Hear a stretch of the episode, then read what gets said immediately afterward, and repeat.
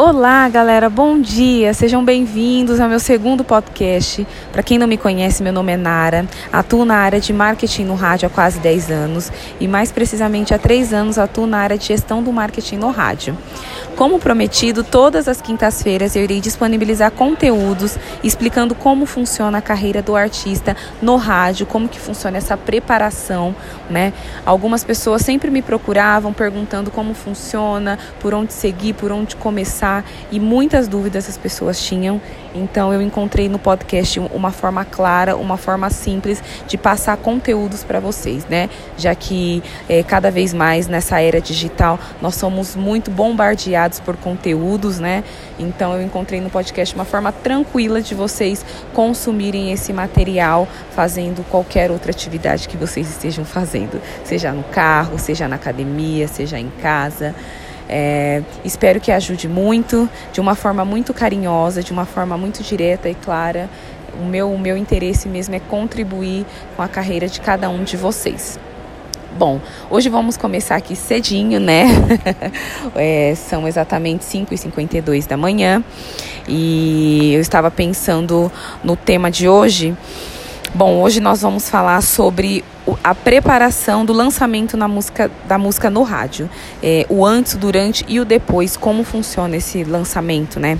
Todos sabem que não é do dia para a noite, até a música chegar na galera tem um período aí, tem um, uma preparação. Então hoje eu vou contar um pouquinho para vocês como funciona. Bom, quando o artista ele escolhe a determinada música, quando ele passa lá pro, pro produtor e, e, o produtor faz toda a preparação, né, toda a produção da música e ele decide o artista que vai lançar essa música no rádio, que seja uma música comercial, que seja uma música bem radiofônica. É, e aí eles me enviam, né? Vamos supor. e aí eu começo todo o processo de lançamento da música. Eu costumo lançar primeiro a música no digital. Eu costumo é, falar para o artista, ó, oh, vamos lançar primeiro a música nas plataformas digitais. Isso não é uma regra, tá? Isso aí é um, é uma, é um costume meu, né? Eu gosto muito. Eu acredito que o digital veio para complementar é, todo o trabalho que é feito no rádio. Não acredito que o digital seja um, um, um, rival. E aí eu até falo que o digital eu uso como o meu parâmetro, né? Então, por exemplo, se a gente coloca a música no digital com pelo menos 30 dias de antecedência, eu consigo ter um parâmetro de como as pessoas estão reagindo diante daquele lançamento. O que as pessoas estão comentando, se é positivo, se é negativo, eu consigo utilizar ali o digital como meu teste, como um parâmetro. Algumas rádios, elas ficam ligadas, hoje em dia com, com a era digital, elas ficam ligadas o que está acontecendo né, na era digital e tudo. E aí elas acabam inserindo a novidade do artista, a música do artista na programação. Então, isso me ajuda também, porque, por exemplo, eu coloco a música no digital com 30 dias de antecedência e aí eu consigo ver aquela reação do público e das rádios, as rádios já começar a entrar com a música do artista na programação, eu consigo né, ter um parâmetro e quando chegar o dia do lançamento, do meu lançamento na música do rádio, ela já vem com uma força, porque ela já está executando, então ela já vem com aquela força, né? Mas assim, é, eu, eu digo que são 30 dias, gente, não, nem para mais e nem para menos. Para mais, a música, de repente, se for no rádio e se pegar, acaba quando o artista quiser lançar ela mesmo oficial, né? Porque tem que ter aquele lançamento oficial para dar um gás e para trabalhar direito, a música costuma ficar velha. Então a gente tem que manter sempre o padrão dos 30 dias. Lançando a minha música no rádio. Não, é, chegou a música, né? A rádio colocou a música do artista na programação. E aí, quando, quando ela coloca a música na programação, eu já começo a fazer todo o meu preparativo, né? Ligo para a rádio, vejo o que ela achou, qual foi o motivo dela ter entrado com a música na programação. Faço as minhas negociações, tá? Nem todas as rádios precisa ser negociação com verba, gente. E isso, assim, é, eu acho, na minha opinião, cada vez mais está ficando muito maçante, né? Então, assim, é óbvio que rádio tem que cobrar porque rádio é uma empresa e empresas vivem de dinheiro, de negócios, isso aí é inegável. Porém, é, eu, eu sempre deixo bem claro para o artista que o artista tem que ter aquela aproximação com a rádio. O artista tem que ter. Então, para não ficar só naquela negociação fria, né? De eu paguei, você tem que executar e ponto final. Não, que seja um, um, um relacionamento legal, que o artista consiga atender a rádio de umas outras formas, é, de repente fazer um é, um acústico, né? De repente fazer um show para rádio, de repente sortear brinde, sortear material, mas que interaja com o público, né? Que não, que não só entra a música na programação, mas que interaja com o público, que o público conheça qual é o artista e qual é o propósito do artista, né? Então isso é muito interessante também. Fazendo as minhas negociações depois de analisar, é, não existe negociação é, padronizada, não existe assim planilha pad padronizada. Não, eu quero lançar a música no rádio e está aqui a minha planilha, essa que eu utilizo para todos os artistas. Isso não existe. Todo lançamento precisa de um planejamento, precisa de um estudo, né? Então, por exemplo, é, depende muito do objetivo do artista. De repente, o artista ele quer ter um, um retorno de shows, né? Então nós vamos mapear ali aquelas rádios que são as melhores regiões para dar retorno de shows, mas não necessariamente ele vai ficar no ranking, um dos primeiros do ranking, o que eu não acho ruim, não vejo problema nenhum, desde que o artista esteja girando com a sua agenda, não vejo problema nenhum.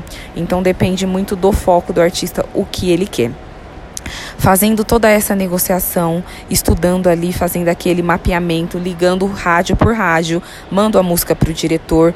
Tem muitas rádios que são burocráticas, né? Então, por exemplo, depende muito da linha da rádio, de como ela conduz.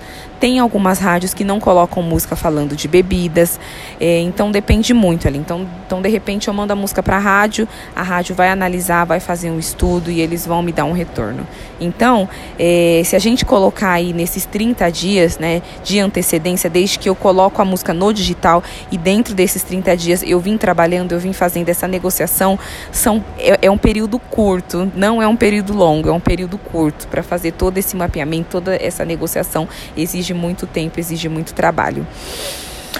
É, chegando a música no rádio, a rádio aprovando, chegando o dia do lançamento, ok. É o dia do trabalho final, né? E aí a, as rádios começam a executar.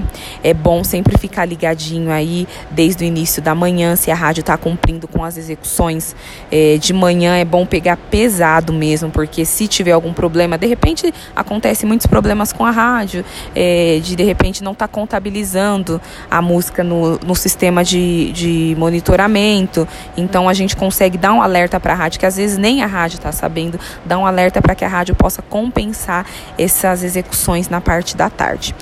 É, e aí é o dia mesmo dos, dos detalhes finais, né? E passando esse dia, no dia seguinte, é a hora da gente checar de ver como que foi esse lançamento, de ver aonde ficou, de ver qual o retorno, qual a reação, para a gente de repente poder ali mexer durante a semana, mexer, ah, é, a rádio não tocou mesmo e aí de repente acabou passando batido, porque já acontece isso muito.